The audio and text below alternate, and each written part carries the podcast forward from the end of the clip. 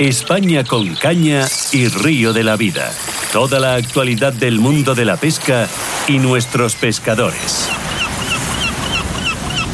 Bueno, os he dicho que íbamos a hablar de un pez. De un pez. De un pez de un pez un poco, un poco desconocido. Ya os he dicho que para, para, para, la mayoría de los pescadores. Tengo, tengo al otro lado de la línea telefónica a nuestro compañero de las ondas y compañero del metal, don Óscar Arratia. Óscar, buenos días. Pues buenos días, don Marcos. Un saludo para todos los clientes de Río La Vida y, por supuesto, de Caza, Pesca y Naturaleza. Bueno, eh, ¿qué tal? ¿Ya llueve por allí? ¿Tenéis frío? Porque, macho, aquí se ha metido un frío así de golpe. Sí, Uy, tío, oh. sí estamos muy contentos por las últimas lluvias que hemos tenido por aquí, por la zona de Castilla y León, sobre todo en Valladolid. Y, bueno, pues para los amantes de las setas, ¿no? Que ahora de 15 días o 20 ya vamos a poder salir a, a nuestros pinares y a nuestros montes a recolectar. Ya, también, no me digas que también eres hetero. Sí, sí, sí, y mucho. Ay, eso. Oye, ay, me encantan, tío, me encantan. Eh, creo que hay unos servicios de mensajería muy, muy, muy, muy, muy profesionales, ¿eh? Para que me mandes setas, ¿eh? Somos amantes de la naturaleza y de la pesca, Marcos. No podemos. Va, va unido.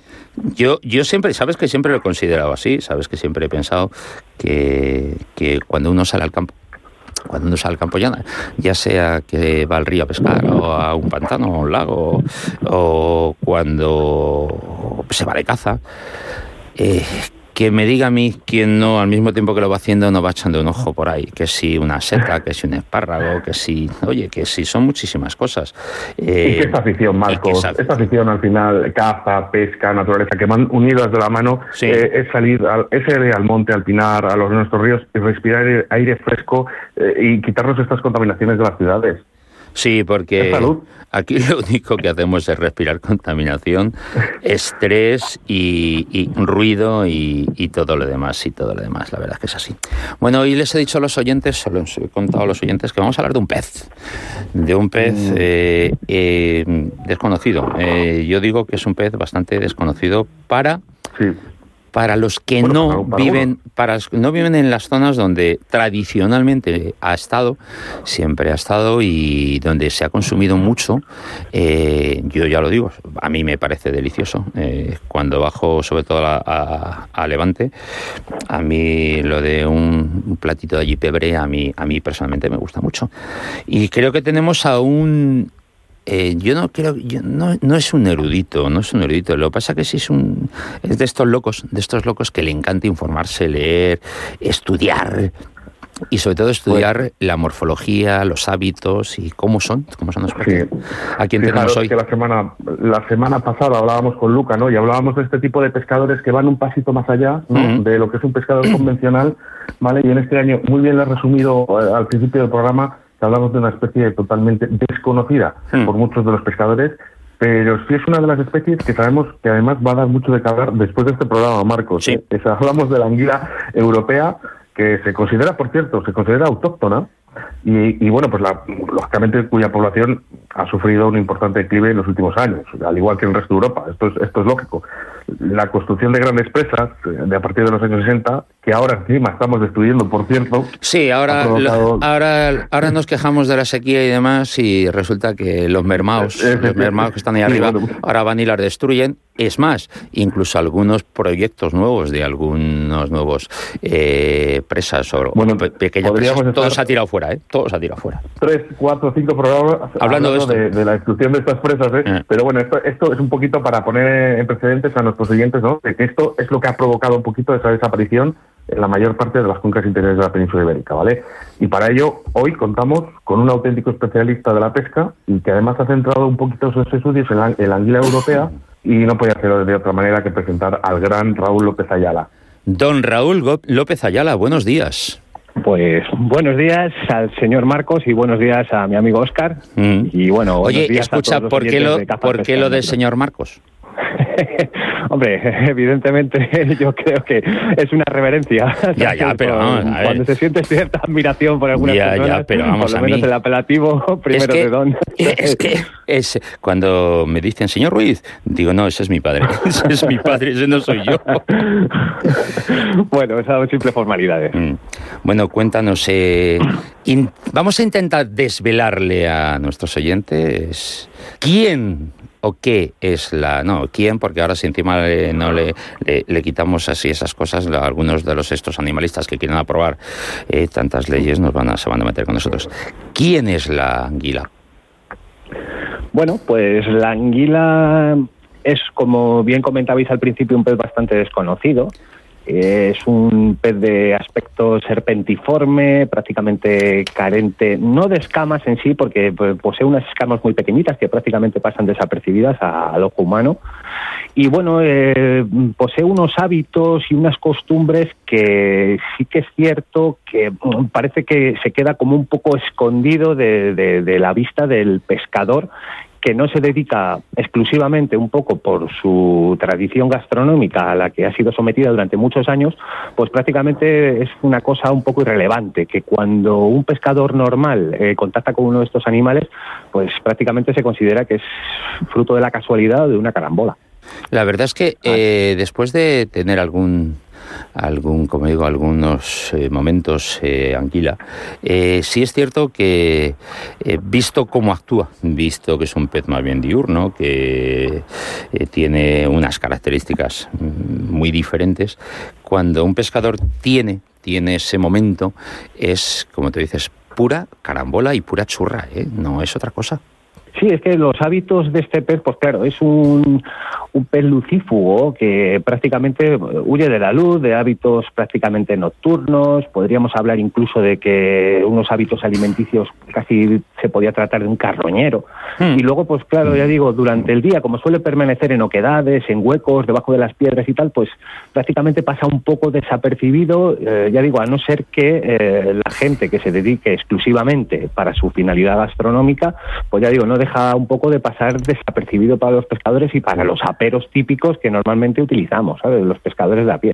Pero bueno, no obstante, a los que somos un poco, ya digo, que nos gusta indagar, pues bueno, a veces sabemos de poblaciones concretas que puede haber en determinados sitios y bueno, yo en mi caso personal pues sí que le he dedicado algunas jornadas de pesca exclusivas a este pez y con unos resultados un poco irregulares, pero en algunos momentos sí que he podido conseguir eh, algunos ejemplares bastante dignos de mención. ¿eh?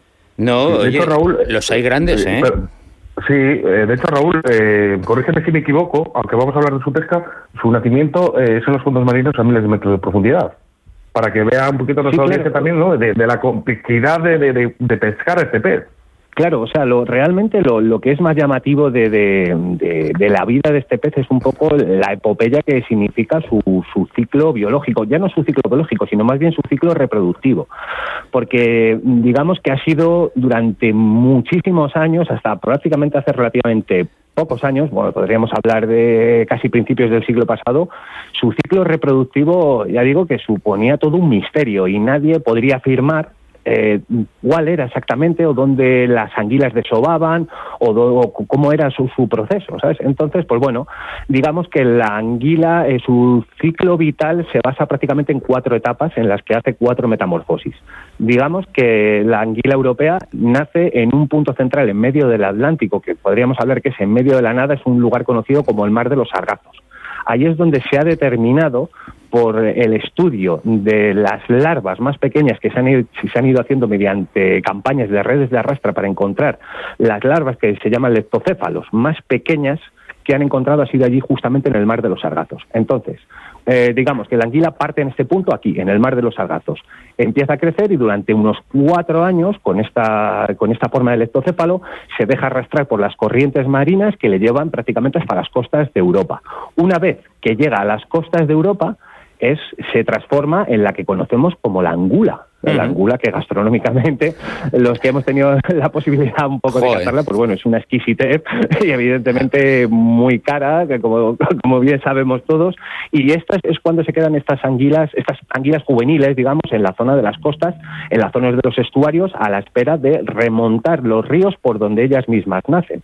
Entonces, eh, sufre una tercera transformación y se convierte en anguila amarilla. Empieza a, remontar el río y pasa en ese río un periodo de años aún por determinar, ya digo, porque como es uno de los grandes desconocidos del reino animal, pues no se ha sabido exactamente, ¿sabes cuántos años? Habrá algunas que puedan permanecer 8 años o algunas que puedan permanecer 50 años. Eso no se sabe. Raúl, hay, una, máxima, hay, una edad máxima, perdona Raúl, porque aquí hay un dato, hay una edad máxima descrita que fue un ejemplar de 88 años.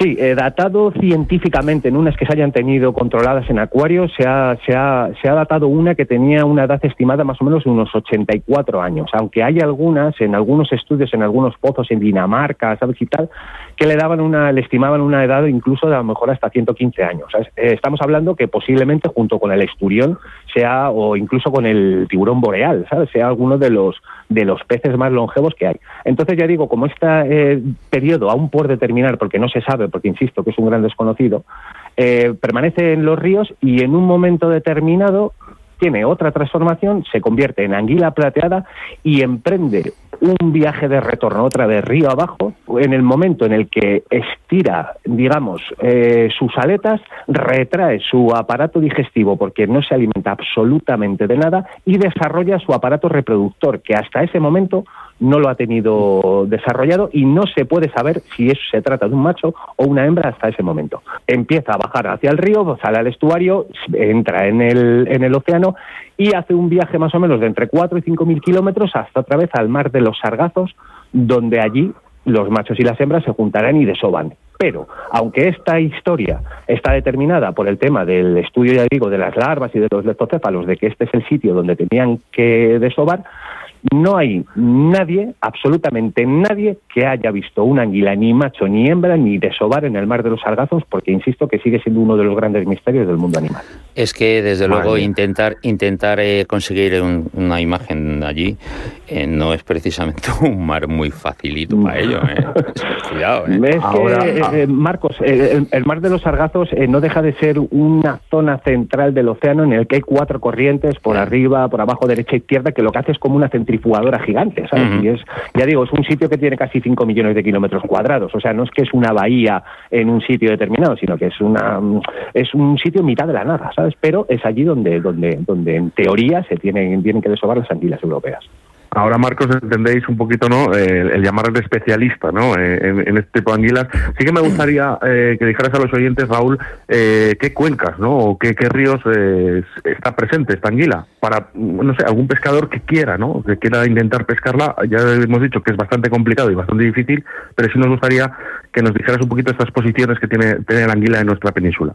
Bien, eh, hombre, partiendo un poco de, como hemos explicado, del proceso vital que lleva, eh, del remonte y del, de ese remonte, entre comillas, ¿sabes?, de los ríos, pues evidentemente, como hablabais al principio, pues el tema de las presas, las hidroeléctricas, los azudes, esto supone una barrera artificial que ha sido todo un hándicap para, que, que, ha perjudicado en el tema de su reproducción. Hace 100 años, 150 años, pues podríamos hablar de que la anguila europea se encontraba presente en todas las cuencas que hay aquí en España que puedan quedar algunos ejemplares en algunos ríos que tributarios al mar que no tengan eh, estos saltos artificiales y tal, estas barreras artificiales que impidan su reproducción. Pues sí, es posible, pero bueno, hoy en día, eh, aunque eh, prácticamente en los años 70, por, bueno, yo información que he ido indagando ahí, ya digo, porque soy bastante ratón por ahí, voy, hoy en día podemos encontrar prácticamente de todo. En los años 70 y en los años 80, el antiguo extinto Icona, eh, también hizo algunas campañas de repoblación un poco para, para, surtir a los pescadores de la pesca deportiva, insisto, por, por esta finalidad que tenía gastronómica, este interés. Lo mismo pasaba con el tema del cangrejo, etcétera. Y eh, se hicieron varias repoblaciones en, en varias cuencas. Hoy en día, a día de hoy, pues por ejemplo podemos encontrarlas en muchos sitios en el río Guadiana, las encontramos en el río Tajo, las encontramos en el río Duero, eh, incluso en el Júcar y bueno, todos los ríos de la parte de la vertiente norte, la zona del Segura, o sea, que prácticamente podríamos decir que está presente de forma más o menos abundante en otros sitios un poco, ya digo, más escasa, pero prácticamente podríamos mm, considerar que está presente en, las, en los grandes cauces principales de los grandes ríos. ¿eh? Y ahora, la Oscar, ahora, y me gustaría hacerle a Raúl la pregunta del millón. Sí. Eh, y ahora vamos a ver, yo voy a pescar creo que es lo que le vamos a preguntar lo, mismo, porque yo digo, estarán, los, los, oyentes con pluma y pergamino de todo lo que está diciendo ahora mismo eh, para apuntar lo que dice Raúl López Ayala, pero ¿cómo podemos pescarla? ¿Cómo podemos pescarla? bueno, pues ya digo, eh, partiendo un poco de la base eh, de que hay que entender que posiblemente, bueno, no, posiblemente no, con total seguridad sea uno de los vertebrados que posea uno de los mejores olfatos del reino animal, pues claro, eh, y esto está demostrado ¿eh? científicamente de que es capaz de detectar partículas infinitesimales en, cientos de, toneladas de agua, ¿sabes? Sobre todo con animales que están en descomposición, peces y tal. Entonces, pues bueno, los cebos típicos con los que siempre se ha pescado de toda la vida, pues han sido, pues Evidentemente los peces muertos, un trozo de carne, las tripas de pollo ha sido un, cebo muy tradicional, las lombrices de tierra, ¿sabes? Cualquier cosa que podamos considerar cárnica. Eh, para un animal, ya digo, que tiene unos hábitos, como decimos, un poco carroñeros, pues podríamos decir que es bueno. Sí que es cierto que, claro, con cebos de origen vegetal, como podría ser el maíz, o, pues, pues es un poco raro. Va a ser que no, pero cebos como asticot o cualquier cosa, ya digo, que sea de origen cárnico, podríamos considerarlo como un buen cebo. Yo lo que conozco, sobre todo de la zona de Albufera, eh, que he, conocido a, pescadores tradicionales de anguila, eh, siempre, como tú dices, han utilizado básicamente carne en descomposición. Vamos a decirlo así, claro, carne en descomposición. No, eh, alguno también pescado, pero todos me hablaban mucho más de, la carne en descomposición. Además, os voy a contar una pequeña anécdota con uno de estos pescadores, con Rogelio. Em, él, él me decía que lo que cogía era eh, todos los restos de pollo y tal, cuando cocinaba en casa, lo metía en un saco de plástico un saco de plástico de estos de, de pues donde bien, pero saco de estos gordos de plástico y lo cerraba bien cerrado con una cuerda y lo ponía al sol. Cuando el saco se hinchaba, cuando el saco cogía de estar planos, ya iba cogiendo como, como gas dentro es cuando lo utilizaba, lo utilizaba de cebo. Él, es de estas familias que sabes que tienen las licencias de pesca de, toda la zona de la albufera, que sabes que se heredan eh, de padres a hijos. Y era el cebo que utilizaba. Eh, evidentemente, cuando esto se lo cuentas a, ya no ya no un pescador ya no un pescador. Pero cuando se lo cuentas a cualquier persona que luego le ofreces le ofreces comer la anguila eh, joder, la gente se te retrae un poco eh sí, bueno, hombre, salvando las distancias, podría ser Marcos un poco a lo mejor como el tema del cangrejo del río. ¿sabes? Cangrejo del río, antiguamente el autóctono, hoy en día el, el Procambarus carkili, pues bueno, básicamente no se trata de otra cosa nada más que el barrendero del río, ¿sabes? Igual, o sea, él va comiéndose todos los animales muertos que hay por el fondo y luego pues puede ser una exquisitez a nivel culinario, pero bueno... Ya, ya te lo digo, eh, el nuestro el nuestro, como yo, a mí cada vez que eh, digo, oigo lo de nuestro cangrejo, no, no, no, eh, que nos lo trajeron los romanos, que vino de Italia originalmente. Bueno, sí, sí, sí, es cierto, sí. Bueno, sí, no, pero, pero lo hemos, lo hemos eh, como yo digo, lo hemos nacionalizado y me parece bien. Sí, lo hemos adoptado. Me parece bien. Sí, pero tú fíjate, a veces es cuando, cuando discutes este tipo de historias con algunos mermaos y luego cuando rápidamente te dicen, no, y la carpa tal Vamos a ver, mm, si la carpa la trajeron los romanos también, igual que los cangrejos, porque os empeñáis en no querer adoptar, nacionalizar, llámalo como quieras, la carpa y si el cangrejo. Eh, yo, de verdad. Sí, bueno, podríamos dar muchas Ay, por favor, de verdad, de verdad, de verdad, de verdad, Pero bueno. ¿eh? bueno, eh, Oscar, tú no has pescado nunca ninguna anguila, ¿verdad? No, no, no, no, no. Yo de, hecho, bueno, tengo gran amistad con Raúl López Ayala, como ya habéis podido observar, eh, y siempre se lo he dicho, ¿no? Raúl, tenemos que intentarlo porque sería para mí un, lujo, ¿no? El poder pescar este tipo de especies, que será de las pocas que me queden en la península. Eh, Raúl, ¿se lo decimos o no se lo decimos? Vale, tío, yo eh, hacemos eh, de tridente de pesca. Vosotros, vosotros por encima del agua y yo por debajo os lo localizo y te digo dónde está. De todas formas, podríamos hacer una cosa, Marco. Si quieres, dejamos a Oscar fuera y yo me meto contigo, que también ¿Ves? ¿ves? Raúl y yo, cuando hemos estuvimos hablando y le conté algunas cosillas, y me dice, oye, no, tío, el próximo día voy contigo. Oye, pues me, acabáis de dar una, buena idea de, un programa, Marcos, de poder hablar de la localización de peces. Eh, esto, esto visto por mí, eh, en Patagonia, eh, los, los autóctonos, los, que viven allí realmente, sus perros localizan los salmones en los, en los pozos. Eh, esto, esto es una parte muy importante que yo creo que deberíamos de hablar algún día, cómo localizar los peces, que seguramente Raúl López Ayala nos puede ayudar, porque es un auténtico especialista en la pesca. Pues eh, yo, fíjate, podemos hacer tanto programa como podemos hacer algo más divertido. Podemos hacer un vídeo tutorial, tanto que les gusta a la gente como hacer un video tutorial, y, les explicamos cómo se localizan. Yo a Oscar, eh, Raúl, yo a Oscar se lo he dicho ya muchas veces, tienes que venirte conmigo, tienes que venirte a bucear. A ver, a ver, a que analices cómo actúan los peces bajo el agua, no lo que tú estás viendo arriba o lo que creemos desde arriba que a veces, a veces nos llevaríamos muchas sorpresas, o hay pescadores que se llevarían muchas sorpresas. Y casualidades vida este verano, eh, sí. de Raúl, si por favor. No, no, no, decía simplemente que, la vida que este, que este verano, eh, precisamente, me ha atrevido otra vez a, meterme con unas gafas de buceo, ¿no? Justo junto a Raúl, ¿no?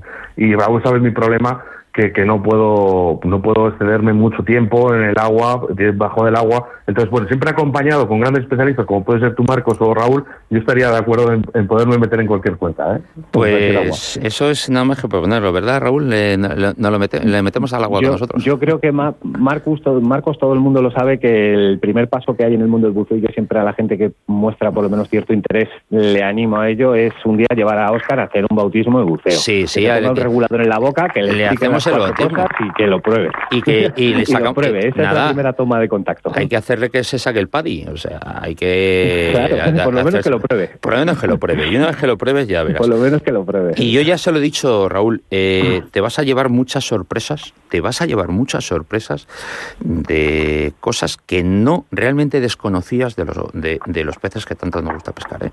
Eh, es, son, son muy sorprendentes y, muy interesante, muy interesante. Lo sé, Marcos, y quiero, y quiero juntar un poquito a esta entrevista, que porque sé que Raúl no lo va a decir, pero que quiero que sepa la audiencia que Raúl López Ayala ha sido mm, pionero ¿no? en, estos museos en el Ebro para estudiar, por ejemplo, el siluro. ¿no? Eh, detectó además que sumergiéndose de día su actividad era nocturna e incluso tiene, tiene imágenes de los siluros de noche. Imaginaros bucear en el Ebro de noche y grabándoles al lado, con siluros de dos metros. Que sé que Raúl no lo ibas a decir. Eh, por eso Raúl se va a venir conmigo a mi retiro espiritual, donde tú y yo, Oscar, ¿sabes? Y va a entrar a bucear conmigo por la noche. Eh, Me parece un planazo, ¿eh? Tengo, eh, Raúl, tengo un par de focos Kowalski, que son los que utilizo para, para bucear allí por la noche. Y es un espectáculo, ¿eh? Eh, y, pues si tú tienes foco, yo tengo sadía, ¿eh? Ah, pues entonces ya lo sabemos. Bueno, chicos, nos hemos, nos hemos cargado una minutada del programa y, y, yo seguiría, seguiría, pero tengo gente esperando detrás. Eh, queda, queda convocada la próxima quedada de, de información piscícola, donde el maestro Raúl y este que os habla, vamos a llevar a Óscar Arratia y le vamos a meter bajo el agua. Esperemos que no tengamos que meterle mucho lastre porque flota, porque flota. Esperemos que no tengamos que meterle mucho lastre. Habrá que plomearle bien, ¿eh? Hay que plomearle bien, ¿eh? Oscar, eh, tú, tú me da que las nueve libras se van a quedar un poco justas. Nada, pues metemos una más.